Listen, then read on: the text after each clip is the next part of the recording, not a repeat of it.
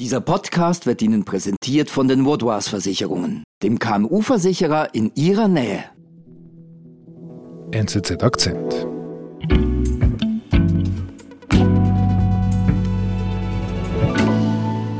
Siyas Otel'deydik. Bina üstümüze yıkıldı. Biz dışarıyı görüyoruz. Was ist da los? Da tönt sehr dringend. Ja, das ist ein Hilferuf von einem jungen Mann. Er ist ein türkischer Reiseführer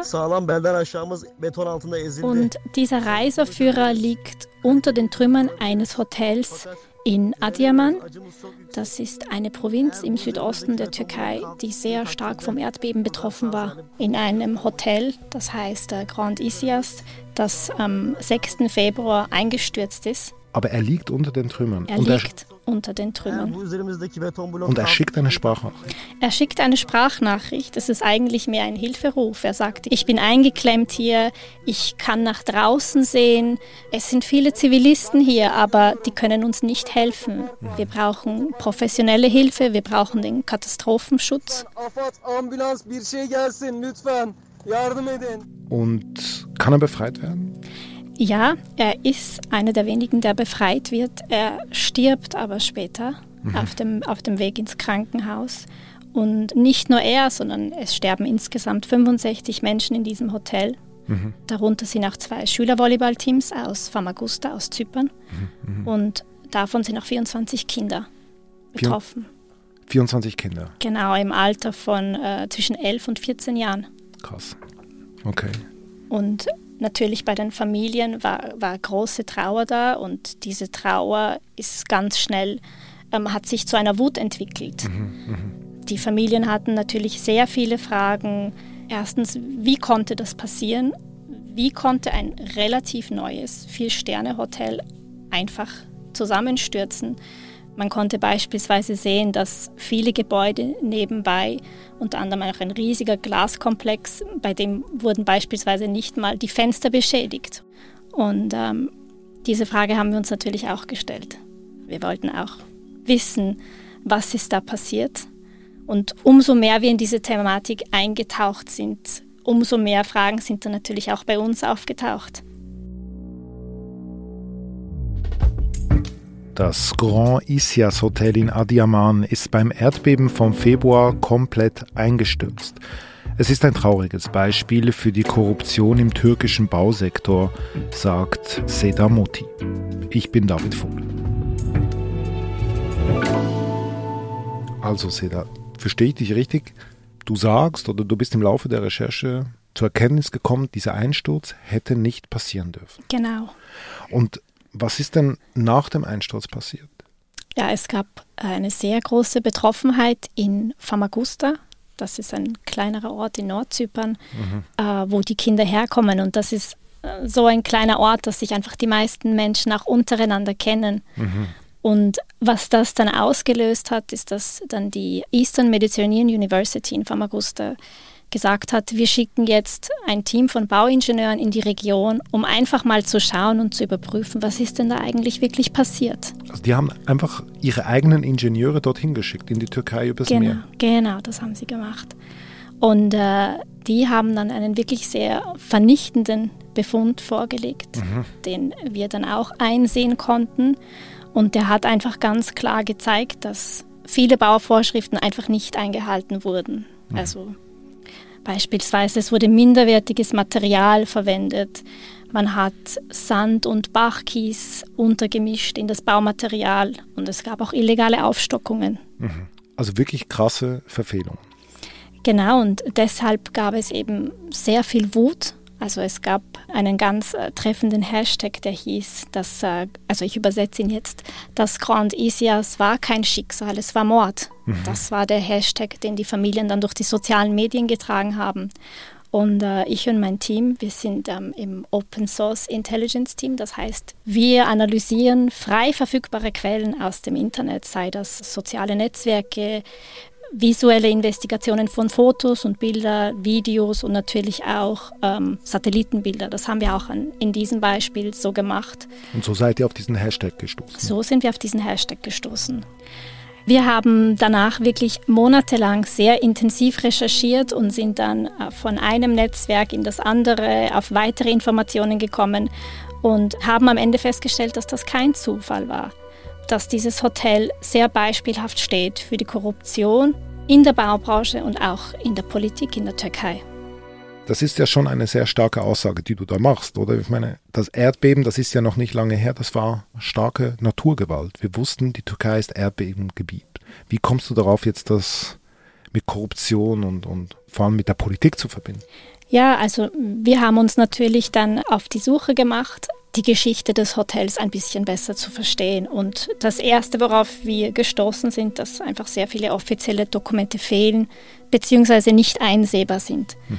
Und die Staatsanwaltschaft in Adiaman, das ist die Provinz, wo dieses Hotel steht, hat dann ein offizielles Statement abgegeben, dass nichts unter Beschluss steht, mhm. aber gleichzeitig konnte es auch niemand einsehen. Mhm. Weiß man denn, wem das Haus gehört? Ja, dieses Hotel, dieses Haus gehört einer Familie, Familie Boskurt. Mhm. Und die hat dieses Gebäude 1990 ursprünglich als äh, Wohnhaus geplant. Es wurde dann aber während den Umbauarbeiten recht schnell beschlossen, dass man daraus ein Hotel machen möchte. Mhm. Es gab dann aber 1995 einen Arbeitsunfall und laut Angaben des Besitzers hat er daraufhin aus seiner Betroffenheit heraus die Bauarbeiten eingestellt. Mhm. Das war 1995. Das war 1995.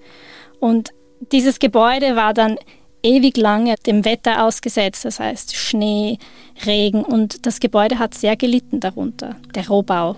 Und es wurde dann trotzdem 2001 hat es eine Genehmigung erhalten zum Weiterbau und 2002 wurde dann das Hotel eröffnet. Also das heißt, fünf Jahre lang wurde einfach nichts mehr dran gemacht seit dem Unfall. Genau.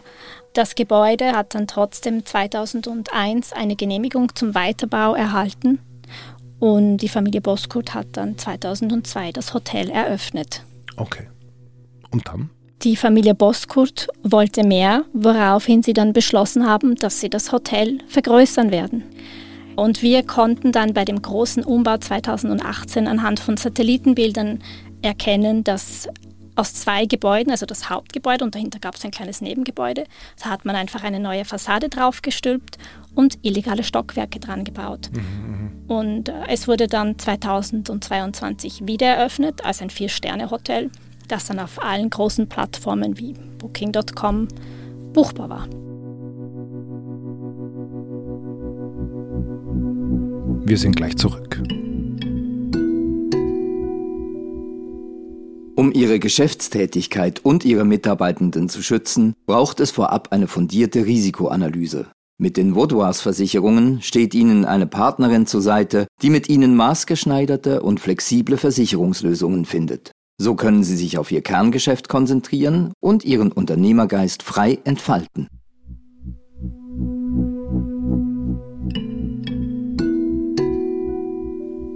Jetzt sagst du, das sei illegal gewesen. Das heißt also, in der Türkei gibt es Gesetze, die das regeln, wie man etwas aufstockt oder wie man etwas baut. Also in der Regel hat ja die Türkei eine der strengsten Bauvorschriften der Welt, ganz besonders seit dem Erdbeben 1999 in der Region Istanbul hat sich da sehr viel getan.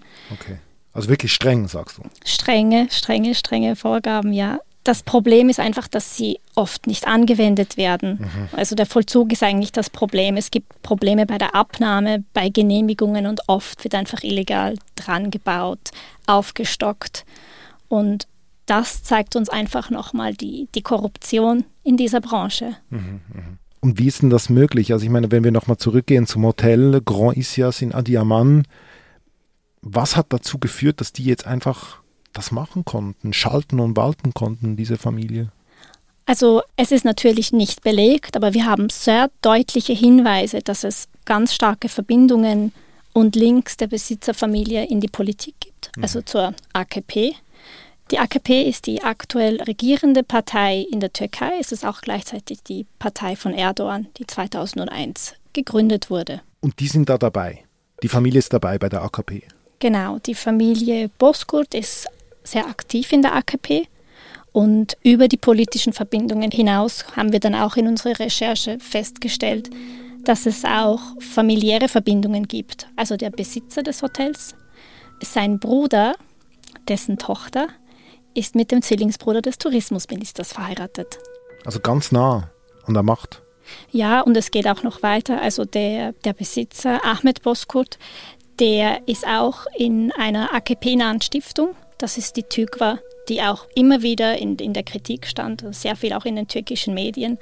Da gab es auch sehr viele Vorwürfe, dass die beispielsweise ihre Mitglieder in hohe Ämter schleust. Mhm. Und in dieser Stiftung ist äh, der Sohn von Erdogan, er ist der Gründer und auch der Vorsteher. Ist das Zufall, diese Verbandelung? Nein, also du musst verstehen, dass die AKP sehr eng verbunden ist mit der Baubranche und sie haben auch diese Baubranche wirklich stark vorangetrieben, was natürlich auch stark zum Wirtschaftswachstum beigetragen hat. Ich habe dir da auch ein Video mitgebracht.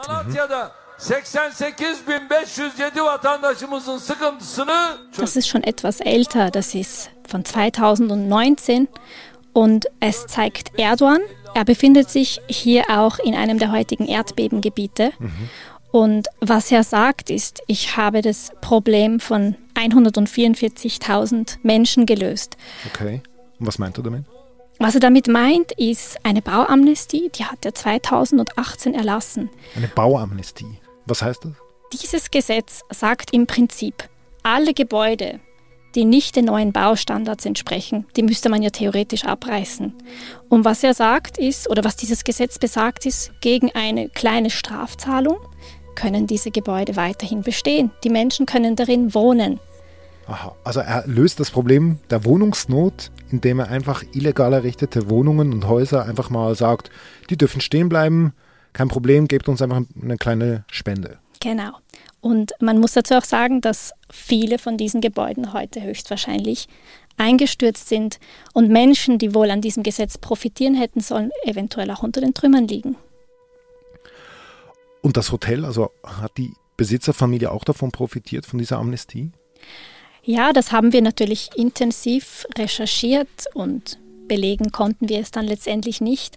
Aber was wir wissen, ist, dass die Aufstockungen des Hotels in die Zeit der AKP gefallen ist mhm. und auch, dass die Amnestie, diese Bauamnestie zu dieser Zeit stattgefunden hat. Mhm. Das mhm. heißt, wir können das jetzt einfach nur annehmen, mhm. aber beweisen konnten wir das nicht. Und was dann aber doch paradoxerweise passiert ist, es äh, kam zu einer Ermittlung, also es wurde eine Ermittlung eingeleitet und drei Familienmitglieder sind verhaftet worden, aber bis heute steht ein Prozess aus. Mhm. Also das heißt, da, da findet doch eine Aufarbeitung statt, wenn die verhaftet werden, die drei. Ja, also neben der Verhaftung dieser Familie kam es dann auch zu Verhaftungen von anderen Bauunternehmern. Das war schon so. Mhm. Aber was wir nicht vergessen dürfen, ist, es sind bald Wahlen in der Türkei. Also Und, Präsidentschaftswahlen. Genau. Mhm. Und Erdogan macht eigentlich immer recht deutlich oder er, er zeigt keine Reue, indem er dieses Erdbeben einfach als Naturkatastrophe abtut, ja. Und das Erdbeben spielt in seinem jetzigen Wahlkampf, den er auch wirklich gut führt, nur mehr eine ganz kleine und marginale Rolle. Und das liegt auch in seinem Interesse, weil alle Themen rund um Baupfusch, Korruption könnte ihm ganz speziell in dieser Region entscheidende Stimmen kosten.